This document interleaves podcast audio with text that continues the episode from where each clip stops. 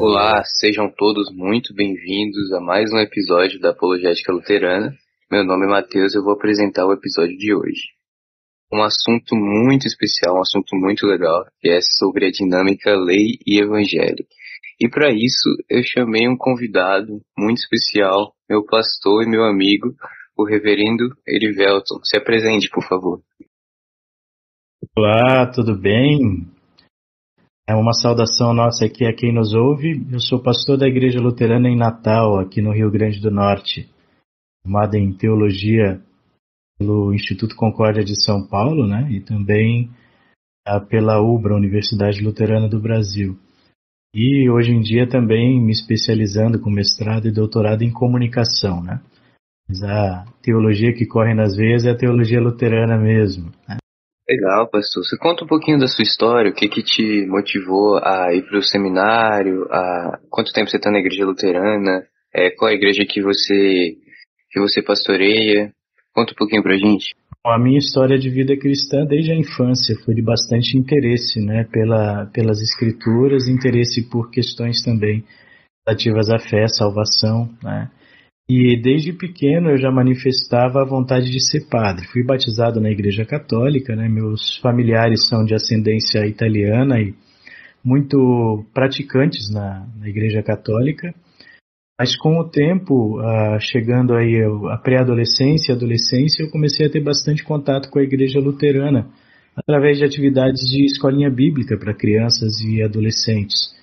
E tinha padrinhos luteranos também, e a gente admirava muito a maneira como eles participavam da igreja. E aí, com o tempo, eu fui uh, passando a participar mais. A minha família foi sendo convidada, e eu sou natural lá do estado do Espírito Santo, né?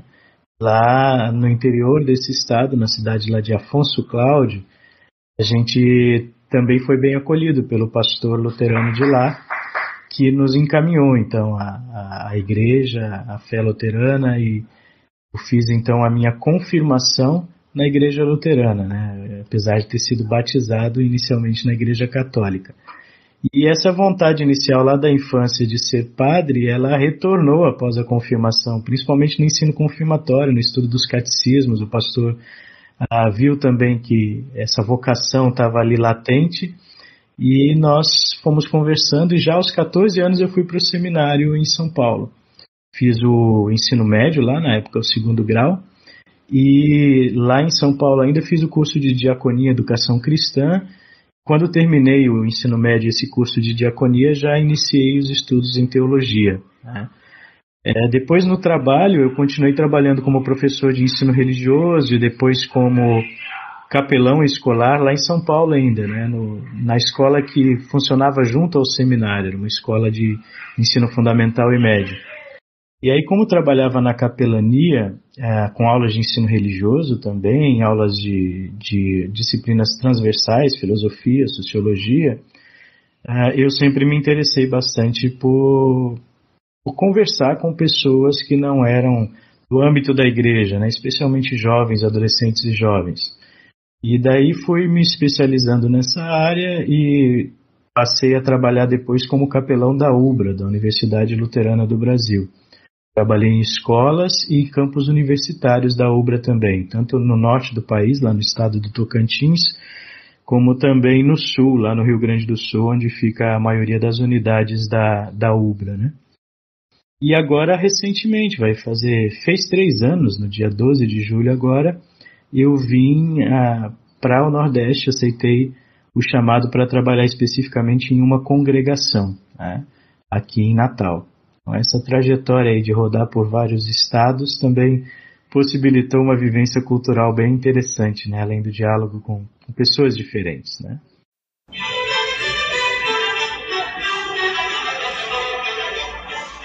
Legal. Você falou que desde de criança, desde cedo, tem esse interesse na, na vida pastoral, né? na exortação, tinha um desejo de ser padre, depois recebeu a vocação para ser um pastor luterano. E eu acho que esse é um tema do podcast que tem muito a ver com isso. com a prática da, da igreja, com a exortação pastoral, que é o tema da lei do evangelho. Então, começando é, as nossas perguntas aqui, você pode definir para a gente o que, que é essa dinâmica de lei e evangelho na igreja luterana? É, lei e evangelho é como nós, digamos assim, é, destrinchamos, dividimos ou distinguimos é, para fins bem práticos a mensagem da Escritura, especialmente para fins de pregação e, como você disse, de exortação cristã. A verdade é, é uma forma, uma dinâmica de, de interpretação e de pregação da Escritura que privilegia a centralidade em Cristo. A lei serve para conduzir até Cristo. E o Evangelho né, serve para dar às pessoas o que Cristo veio conquistar, mostrar a elas a mensagem do perdão e da salvação. É, lei basicamente é ressaltar e mostrar a doença humana, identificar, ou fazer com que as pessoas possam identificar a partir da palavra de Deus que elas precisam de solução, precisam de remédio para a sua vida. E o Evangelho é o remédio propriamente dito, né? é o tratamento que elas precisam ah, com a mensagem da salvação e do perdão, que cura e que traz nova vida. Né? A gente separa, distingue lei e Evangelho é, para fins práticos, né? mas essa mensagem ela está é, é, intrinsecamente ligada. Nos textos bíblicos você tem todos eles lei e Evangelho juntos, né? atuando aí para a nossa salvação. Sim, sim. Eu achei interessante também as coisas que eu estava estudando, que lei e evangelho, na verdade, é uma só palavra, uma só palavra de Deus, que é dividida com lei e evangelho, que se apresenta como lei e evangelho. Como se fosse duas mãos, que com funções diferentes. Como você disse, que é o remédio, a, você pode fazer um diagnóstico da, da sua igreja, e se ela está precisando de lei, para que venha a se arrepender, a crer ou a praticar as obras, ou se ela está precisando do evangelho que traz o conforto. E nesse sentido, quais são os três usos da lei que a gente encontra lá nas confissões luteranas e no, na teologia? A gente fala normalmente em três usos da lei como freio, espelho e norma. Né? A lei serve de maneira geral a todos os seres humanos, independente da sua fé. Nós temos a lei natural de Deus ainda fincada em nossos corações, né? Mas a lei de Deus, ela serve para, de certa forma, refrear né, os nossos instintos, as nossas vontades e até impedir que o mundo se torne caos. Né? Esse é o primeiro uso da lei, digamos, de freio. Né? Mas a lei de Deus, a partir da pregação, ela serve para nós como espelho também. A nossa consciência nos avisa, mas por outro lado, a palavra de Deus avisa mais. A lei nos mostra como nós somos, como um espelho mostra as nossas, as, a nossa real situação de corpo, a lei nos mostra a nossa real situação espiritual. E o terceiro uso, como norma, é propriamente quando a gente tem, pelo Espírito Santo, a fé em Cristo, a possibilidade de ver na lei de Deus um guia para uma nova vida de obediência e de prática de boas obras. Né? Então, essas três, esses três usos da lei, tendo como principal, né, para a conversão, para a mudança de vida e para o arrependimento, o segundo uso até, né, como espelho que mostra os nossos pecados e mostra a necessidade que nós temos de Cristo em nossa vida. Né? Então é, é dessa forma, lei como norma, como freio, como espelho. Né? Muito bom. Isso realmente é muito útil para a gente entender a escritura. E assim, como é que a gente evita alguma confusão sobre o que é lei, o que é evangelho, como é que a gente sabe direito a aplicação prática disso quando a gente lê a escritura? Nós, como seres humanos, a gente tem uma tendência a transformar toda a mensagem em lei. Uma das consequências do nosso pecado é justamente a hipocrisia, ao vermos a vida dos outros e ao olharmos para nós mesmos. Nós temos o, o costume de, às vezes, até ver é, a mensagem pura e doce do perdão de Cristo é, ser transformada em, em, lei, em obrigação. É, na verdade, nós sempre estamos tentando nos auto-justificar. Né? E o maior erro e o mais frequente é justamente esse. Não nos dar por satisfeitos com a doçura do Evangelho. A gente quer mais lei, né? Muitas pessoas buscam a fé ou buscam uma vivência cristã em igreja como forma de a, controlar ou ser controlados por alguém que lhes possa é, paternalmente ou né, de modo paternalista dizer o que devem e o que não devem fazer. Claro que esse aspecto da lei é importantíssimo para guia, né, para norma de vida, mas ah, é preciso que, acima de tudo, a gente ressalte o Evangelho, que a gente tenha uma interpretação das Escrituras que seja cristocêntrica. Novo, a lei é importante, mas ela é instrumento, o Evangelho é que salva, né? o Evangelho é que cura, e a partir dessa cura nos remete a uma nova vida de obediência a Deus por amor, por gratidão e não por medo. Né? Você falou isso, eu me lembrei agora de um versículo que São Paulo vai dizer que a lei foi o tutor até que o tempo do evangelho chegasse. Eu acho que isso ilustra muito bem a situação do, da função da lei e do evangelho. É, eu acho muito interessante a própria história de Lutero um pouco, que ele vai ilustrar como é que estava sendo essa confusão de lei e evangelho na, na igreja medieval. Porque ele achava que tinha que se flagelar, tinha que praticar todo tipo de boa obra, porque nunca encontrava a plena confiança e paz se tinha feito a satisfação pelos seus pecados. Por quê? Porque ele achava que, cumprindo essas coisas, ele ia conseguir o favor de Deus. Mas então, ele teve aquele encontro né, com o texto de Romanos, clássico, que descobriu que o Evangelho é Deus que vem até ele. Então, pronto, a gente fala da, da questão dos sacramentos tem gente que pode confundir o sacramento, que é uma coisa do evangelho, uma coisa de Deus para nós, com uma coisa de lei. E fica algo mecânico, como se Deus tivesse a obrigação agora de te, de te salvar porque você seguiu uma, um ritual, você, se batizou, você professou fé na, na igreja, mas você está entendendo errado o significado. Você pode falar um pouquinho sobre isso pra gente? É, é isso que você ressaltou é importantíssimo, porque o que acontece nos sacramentos é Deus agindo em nosso favor, é Deus nos dando um presente. Mas a gente pode transformar o ir até o altar para receber este presente em uma regra, em uma lei, se a gente observa né, esse rito como um, algo que a gente vai fazer para merecer, né? E na verdade é Deus quem, é, em Cristo, nos deu todos os méritos que, conquistados por Ele, Ele nos oferece de graça. Se a gente transforma qualquer prática cristã, seja o ir ao, ao, ao sacramento, né, no altar, ou até mesmo a prática da confissão e absolvição, né, que é uma prática pastoral, não em oportunidade de graça, mas em obra meritória ou em obrigação para conquistar, é a salvação, a gente está transformando o evangelho em lei. Né? E é uma ansiedade do ser humano que é compreensível porque a gente aprende pela vida a não confiar uns nos outros. Então, de repente, se a gente apresenta o evangelho apenas como o presente doce que ele é, tem gente que já fica desconfiado dizendo: "Ah, mas as pessoas a partir daí vão agir libertinamente". Se você apresentar o culto a Deus como oportunidade, como presente de, de, ser servido por Ele, não como obrigação, as pessoas não vão mais, né? Se a obediência a Deus não for para mérito, as pessoas não vão obedecer. Essa desconfiança que a gente tem uns com os outros, ela só pode ser mitigada por uma confiança plena em Deus. As pessoas não vão fazer, mas Deus fará através delas.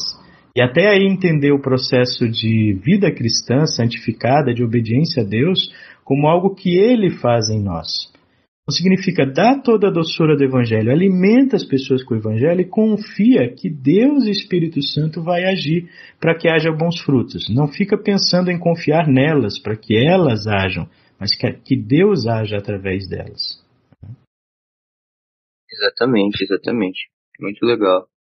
É, tem um, um versículo muito legal que São Paulo fala na carta aos Romanos, que, se eu não me engano, é no, no capítulo 8, que ele vai falar que o que a lei não pôde fazer, Deus o fez por meio de Cristo, e agora, justificados pela fé, temos paz com Deus.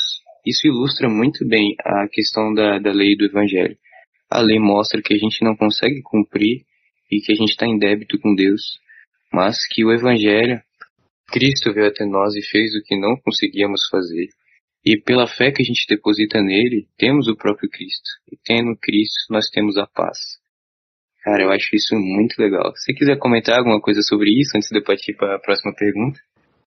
É, é justamente isso. Paz com Deus, né? Paz com Deus só vem pela pregação pura da palavra de Deus. A pregação pura da palavra de Deus, para nós cristãos, ela é cristocêntrica. E sendo cristocêntrica, ela tem que ser centrada no Evangelho. Tem que compreender a lei como um passo para a chegada ao Evangelho, não como o objetivo. Todas as vezes que a gente coloca a lei como objetivo, a gente não gera paz nos corações. É, tem um momento que eu não sei se está agora exatamente onde nas confissões, e especialmente na confissão de Augsburgo, em que se usa o termo desonerar as consciências.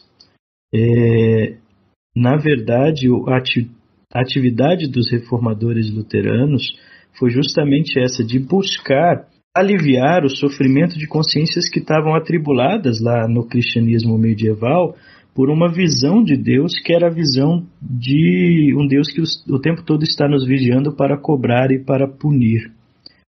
Que não deixava transparecer a visão de Cristo como Salvador que ama e que perdoa. Então, consciências, ainda hoje, por práticas cristãs muito centradas na lei, ainda estão afligidos nas suas consciências, ainda tem uma relação com Deus que é de medo, e não de amor. É, a relação de amor que Deus quer, porque Deus é amor, assim ele se apresenta a nós, é a relação que passa pelo Evangelho e que se dá no Evangelho. Então a lei ela só tem o seu sentido subordinado, digamos assim, ou em função do Evangelho. Até sobre as cerimônias que você tinha citado, Mateus, enquanto falávamos, eu voltei a folhear aqui a Confissão de Augsburgo, quando fala da missa, no artigo 14, não, perdão, 24, em um momento os confessores dizem o seguinte, é, quando falam das modificações na, na, na missa e da tradução para hino, de hinos na linguagem de, do povo e tudo mais, eles dizem em um momento assim: a finalidade principal de todas as cerimônias é que o povo delas aprenda o que lhes é necessário saber de Cristo. Então, tudo o que a gente faz na nossa vida cristã é para levar-nos a Cristo. Que a gente aprenda a viver com Cristo. Então, é, é, é, isso que a gente chama né, de, de, pregação de lei e evangelho, de uma prática de vida cristã é, cristocêntrica de fato. Né?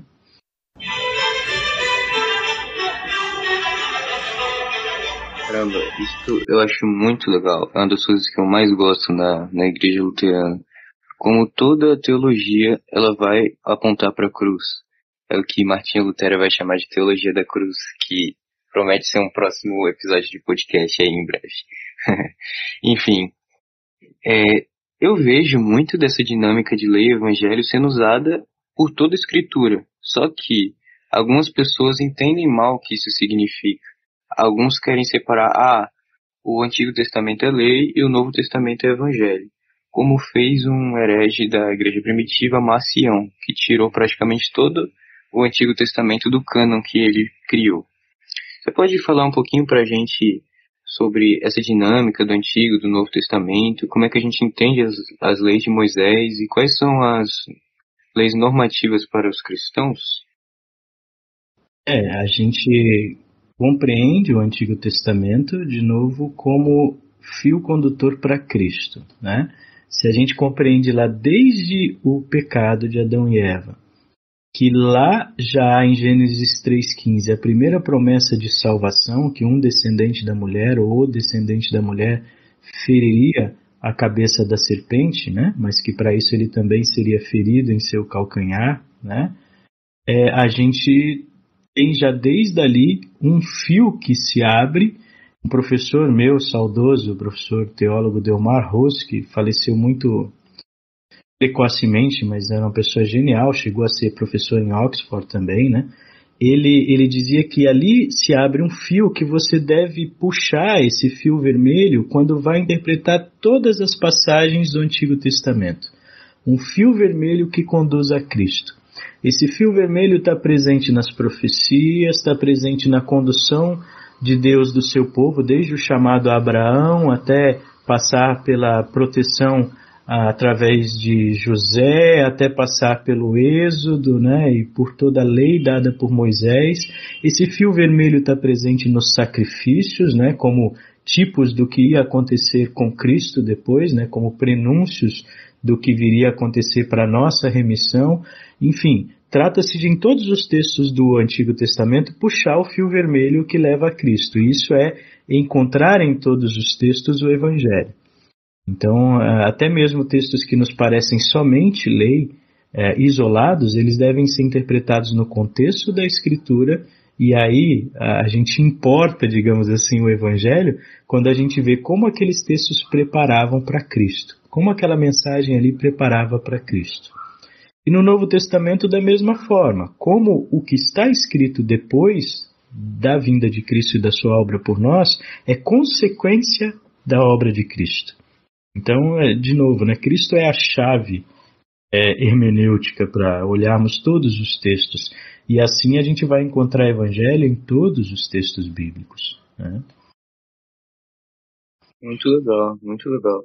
E uma pergunta que eu vou fazer, que é a dúvida de muitos ouvintes, inclusive já veio muita gente me perguntar, quais que são as leis que o cristão deve seguir, o cristão regenerado? No caso, seria o terceiro uso da lei por que, que ela serviria e quais são elas. E por que, é, que a gente não segue as leis levíticas do Antigo Testamento?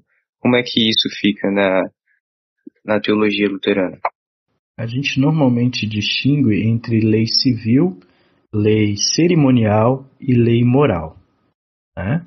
Ah, no Antigo Testamento há muito que é lei civil, muito do Antigo Testamento das leis, especialmente ali né, no, uh, no Levítico, no Êxodo, enfim, no, Pentateuco, são leis civis que diziam respeito à formação de um povo que Deus estava conduzindo, como crianças recém-nascidas, até que eles pudessem chegar a uma maturidade, no sentido de estarem maduros num contexto todo para receber o Cristo, né? Mas uh, ali a gente tem então muita lei civil que não é imposta a nós, mas que era imposta a um povo específico sendo guiado por Deus e que tinha o seu sentido no contexto em que aquele povo vivia e assim tem que ser interpretada contextualmente. A gente tem também, né, nos textos do Antigo Testamento, muita lei cerimonial, leis que a gente normalmente identifica de cara quando vê leis sobre comida e bebida, sobre dias santos, sobre festas religiosas, né? Essas leis também tinham o sentido de manter o povo né, ligado a Deus, ligado à sua promessa da vinda do Messias. E de também mostrar que esse povo era separado por Deus para ser santo, diferente dos outros povos. Então, muitas leis é, cerimoniais elas tinham um aspecto simbólico, de mostrar ao povo que eles não se misturassem, que eles não caíssem no sincretismo né, em relação a outros povos, para que eles permanecessem como o povo de Deus, uma linhagem que é, pudesse chegar até a vinda do Messias, e aí sim a, a vontade de Deus ia ser manifesta para todos os povos, né, a salvação de Deus seria manifesta para todos os povos. Muitas dessas leis é, cerimoniais também diziam respeito à saúde, hoje a gente compreende. Algumas uh, comidas não eram ah, saudáveis para um povo que vivia no deserto, sem condições de conservação e de cuidados necessários. Outras comidas, é, é, aliás, outras práticas eram necessárias para um certo distanciamento em momentos em que as pessoas estavam enfermas, em uma época em que não havia conhecimento e tratamento como a gente tem hoje. Então a gente tem que compreender tanto a lei civil como as leis cerimoniais como um momento da vida de um povo, mas ali também é possível ver o amor de Deus, o cuidado de Deus e até de maneira simbólica o prenúncio de algo que ia acontecer lá na frente com o Messias. E a lei moral, essa que está resumida nos Dez Mandamentos, é a que a gente segue propriamente, são princípios éticos para a vida cristã. Agora, a gente interpreta os Dez Mandamentos à luz do Sermão do Monte, né? porque ali Cristo mostrou como ele olha esses textos, não pela fria literalidade da palavra, mas pelos propósitos com os quais Deus deu aquela lei. Vamos pegar, por exemplo, um dos pontos mais é, que geram mais discussão, como a questão do sábado. Está escrito lá no mandamento, né? Santificarás o dia de sábado. Martinho Lutero escolheu traduzir a palavra sábado, descanso. Santificarás o dia do descanso. Por quê? Porque buscou por trás da letra o espírito da coisa. Por trás da regra né, moral, o princípio ético que estava né, de dedicar o nosso tempo a Deus. E Jesus mesmo resumiu todos os mandamentos, como já os levitas tinham resumido, né, em dois: né, amar a Deus sobre todas as coisas e ao próximo como a ti mesmo. Então, esse terceiro uso da lei, ela mostra a vontade de Deus para o cristão regenerado. Como Jesus fala em João 14, 21, aquele que me ama obedece os meus mandamentos. A partir da prática dessa lei, é, dessa lei moral, né, dos mandamentos de Jesus, a gente prova que ama Ele e a gente também está amando nossos irmãos.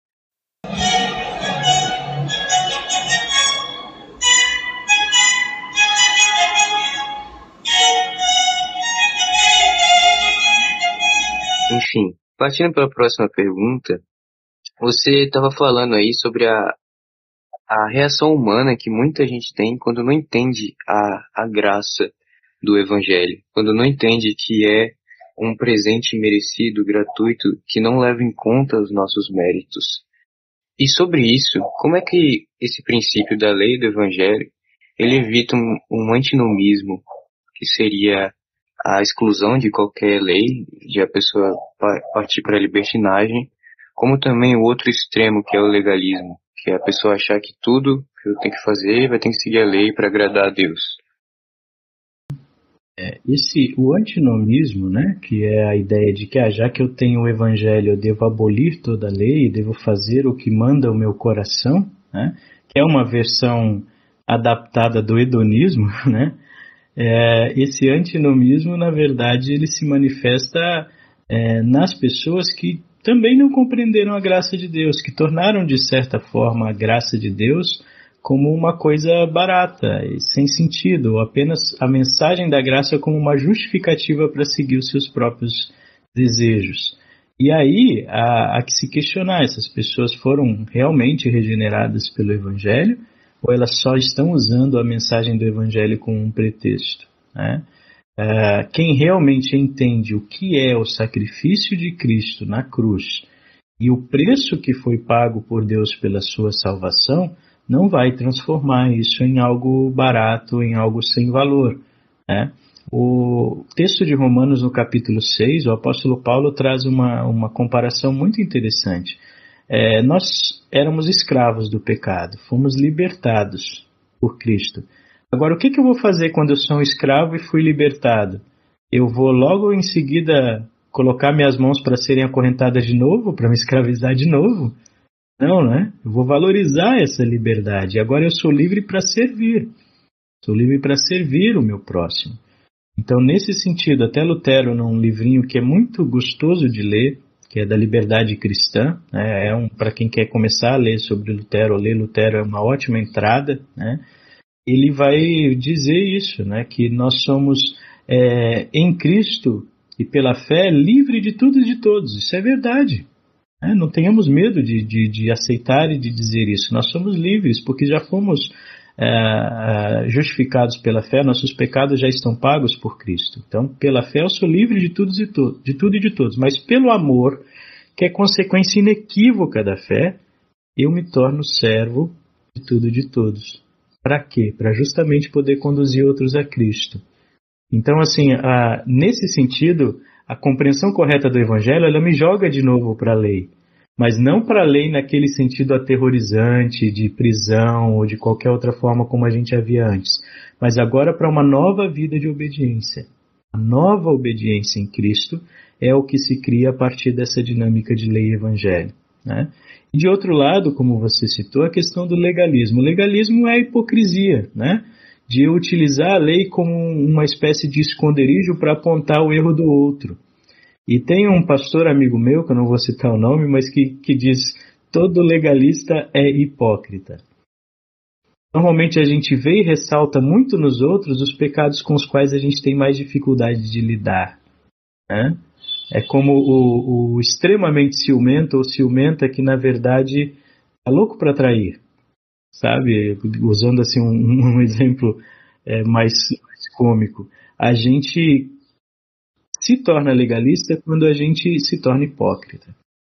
Né? E, e, enquanto a pessoa que realmente compreende a graça de Cristo vai poder vai procurar viver essa graça e vai procurar olhar os outros com os olhos da graça. Como Jesus disse lá, né, no, no Sermão do Monte, se os seus olhos foram bons, né, todo o seu corpo uh, andará na luz, enfim, né? É, o jeito de olhar muda quando a gente está é, centrado no Evangelho. Eu acho o livro de Gálatas especialmente importante para essa questão. Tem um versículo que realmente é o, o foco aqui da nossa discussão. É, e foi para a liberdade que Cristo os libertou e não os submeter de novo ao jugo da escravidão. Depois ele vai falar: Mas não usem essa liberdade para dar razão aos seus desejos humanos, mas para servir uns aos outros. E ele termina aqui no, no final do capítulo 5 falando da nova vida cristã que produz frutos, os frutos do Espírito.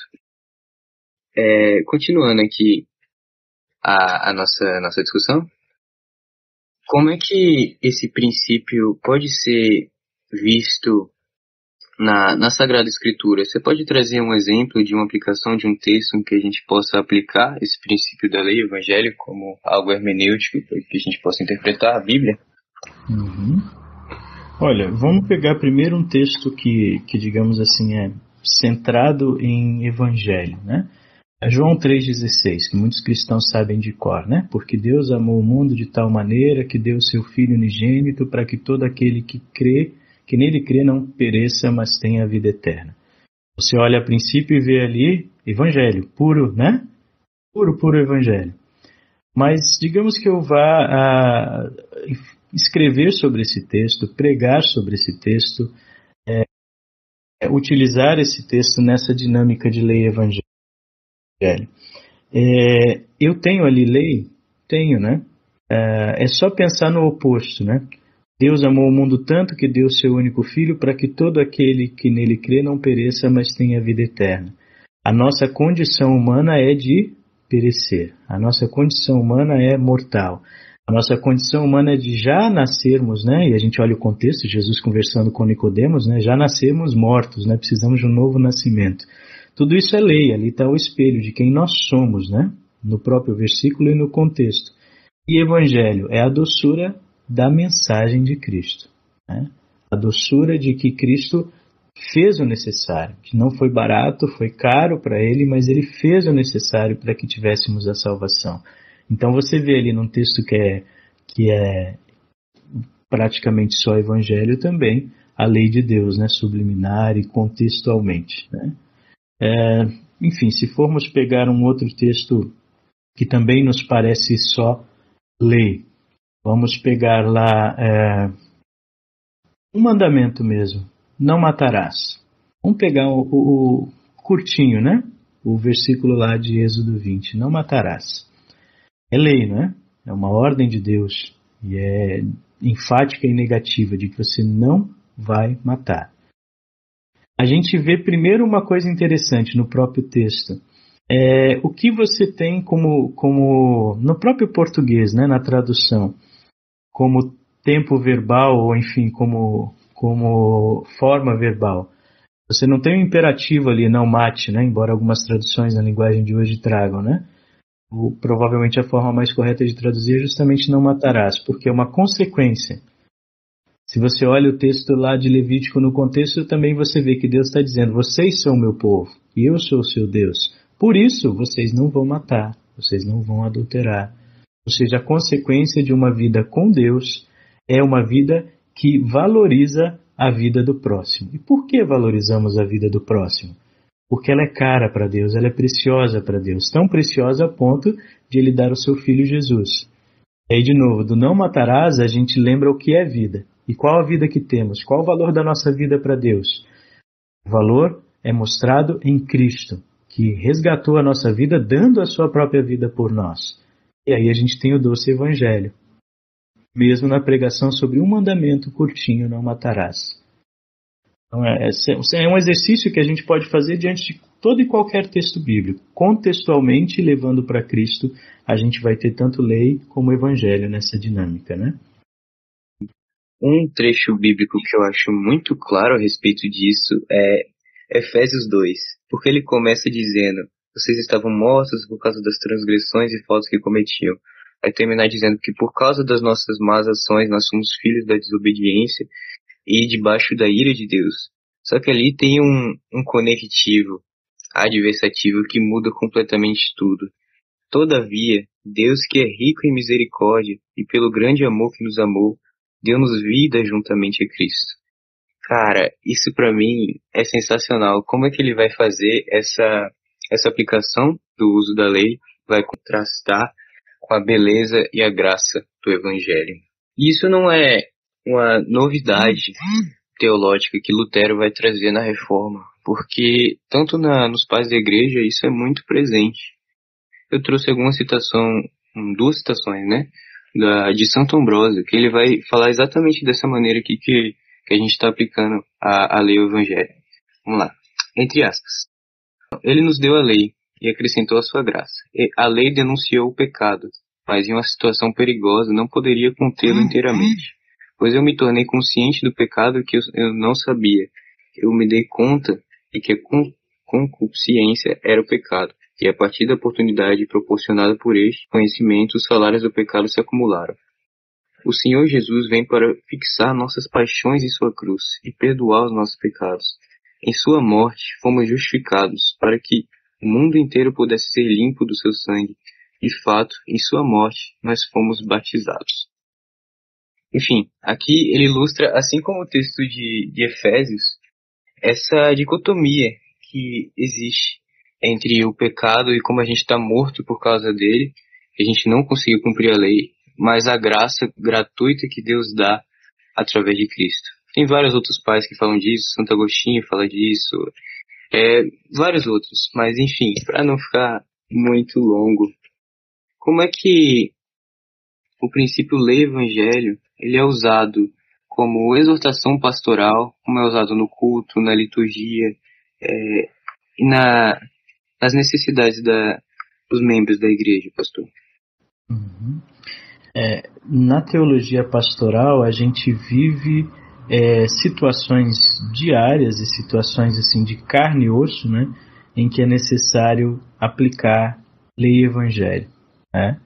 A gente tem situações em que as pessoas se apresentam para nós já com a lei estampada no seu rosto, com a lei clara na, na maneira como elas descrevem a sua situação.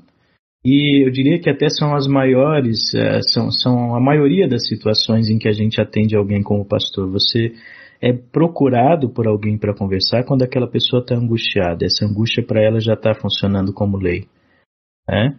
E é claro, ela, à medida que você conversa e pergunta sobre os porquês da angústia, ela mesma conversando se dá a perceber sobre a, a raiz, né, da sua angústia, as suas decisões, os seus pecados, a sua culpa que carrega. E daí uh, chega o momento de aplicar o evangelho, né? É, claro, ainda necessário às vezes fazer uma exortação maior para que a pessoa abra os olhos e olhe para o espelho que ela não quer ver da lei de Deus, mas muitas vezes a questão é trazer o remédio, porque a descrição da doença a própria pessoa traz. Uh, um outro professor meu do seminário uh, dizia o seguinte: eh, pensem no sepultamento, que é uma das situações mais, pelo menos para mim, né, da, da, das que mais eh, eu me sinto digamos assim, desafiado no ministério, porque é um momento em que o que dizer, né? Como estar ao lado das pessoas? E aí esse professor meu dizia: a lei vocês não precisam levar a bagagem de vocês, a lei está ali.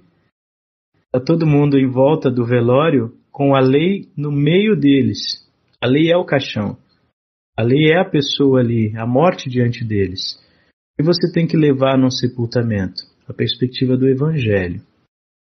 Você ainda pode ressaltar algo da lei, sim, para pessoas que não cristãs precisam também ser confrontadas com a perspectiva de que a morte é causada pelo pecado, né? A morte como um todo de todos nós. Mas ali, acima de tudo, estão pessoas sedentas por evangelho, precisando de evangelho.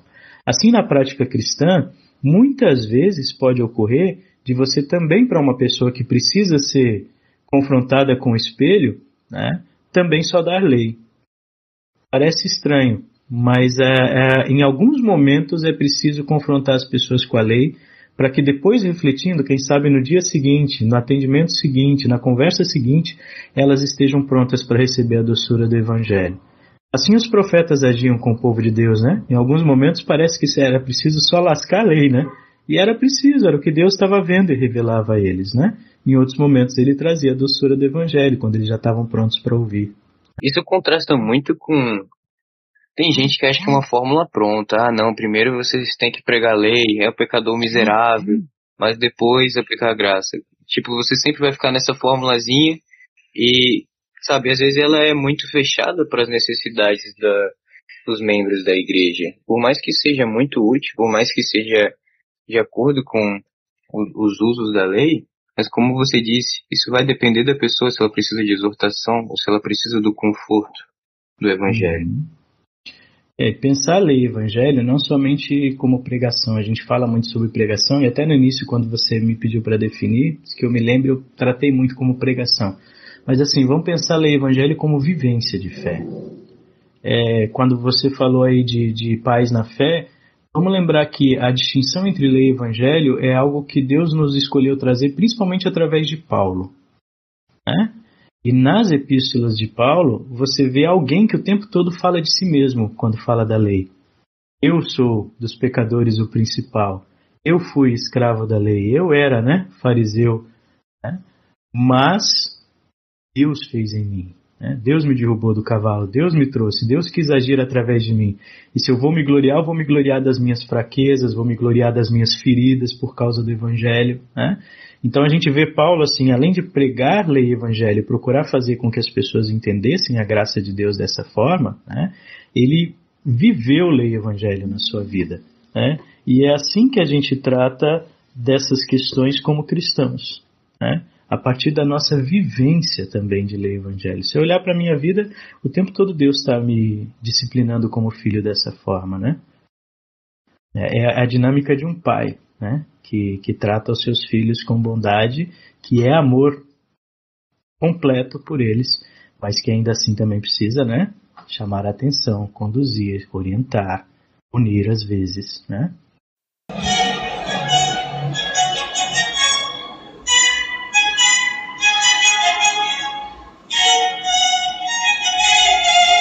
Cara, essa aplicação que você fez sobre vida pessoal, eu achei sensacional, sério. Eu não tinha pensado, parado para pensar nisso. É que se a gente parar e refletir nos nossos momentos de devocional, nosso momento de oração, vai mudar a forma como a gente age, como a gente vê o evangelho, como a gente pratica a gratidão e os mandamentos. Enfim, para terminar esse episódio, você pode fazer uma breve síntese do, do que foi falado aqui e deixar suas considerações finais, por favor? Já que estava falando de Paulo, né, vamos, vamos trazer como síntese Romanos 6, 23. Porque o salário do pecado é a morte, mas o dom gratuito de Deus é a vida eterna por meio de Cristo Jesus, nosso Senhor. Salário, algo que merecemos. Lei, morte. Dom gratuito de Deus, presente, é evangelho, né? Que é por meio de Cristo. Não é promessa vazia, não é um, um remédio é, que seja criado por nós, né? mas é algo centrado em Cristo. Né? Nós vemos através da lei a nossa doença, através do Evangelho a cura.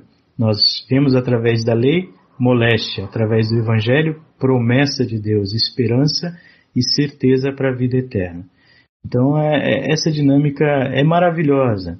É, ela é uma dualidade que parece criar às vezes tensões na nossa mente, mas é aquela tensão do crescimento, né? É, que é o que Deus quer para nós e fundamentalmente para que a gente traga outros para a fé em Cristo e para a salvação.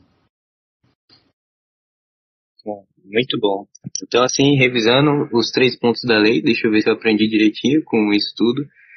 É, ele vai refrear a maldade humana, vai uhum. mostrar o pecado e vai mostrar a vontade de Deus para os cristãos. Perfeito. Espero que tenha ficado claro. É, você tem alguma literatura para recomendar? Algum livro para os nossos ouvintes quererem se aprofundar no assunto? É, eu recomendaria, como eu falei antes, o livrinho de Lutero, da Liberdade Cristã. Inclusive, ele se encontra disponível também na, na internet, algumas traduções. Uh, nós temos também um livro Ética da Decisão, um pouquinho mais, uh, não tão antigo, mas uh, a partir da, da ética cristã, que traz bem essa dinâmica de lei evangelho, do George Forel, se não me engano aqui o nome. Acabei não separando aqui nas mãos, mas a gente pode indicar outros livros também, né? Podem nos procurar aí nas, nas redes sociais ou, ou por e-mail que a gente pode indicar outras literaturas também, né? Tem eh, para quem quer se aprofundar muito na teologia luterana, tem Lei e Evangelho, né, do Walter, que é um calhamaço, digamos assim, né, de aplicação aí dos nossos irmãos na formação da Igreja dos Estados Unidos a partir dessa compreensão de Lei e Evangelho, e há várias outras literaturas, né? Excelente, então.